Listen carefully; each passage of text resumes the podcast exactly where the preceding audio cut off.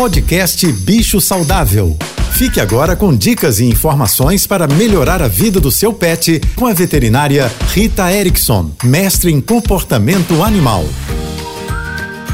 Olá, boa tarde a todos, espero que estejam bem. Eu já falei algumas vezes aqui da importância da gente brincar com os nossos cães e gatos.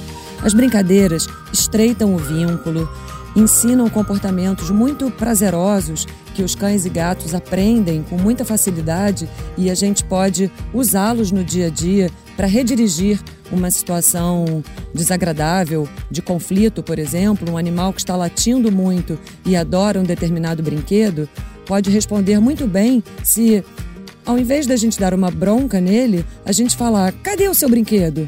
E ele vai lá feliz da vida pegar o brinquedo e dessa forma ele não leva uma bronca e ainda faz uma atividade prazerosa.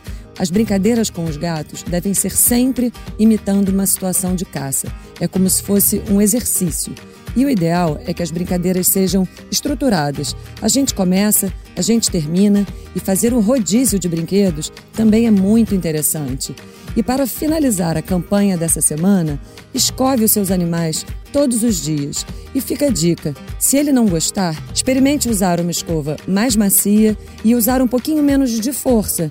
Pode ser que esteja incomodando. Se você quiser saber mais sobre cães e gatos, me siga no Instagram, ritaerickson.veterinário. Você ouviu o podcast Bicho Saudável.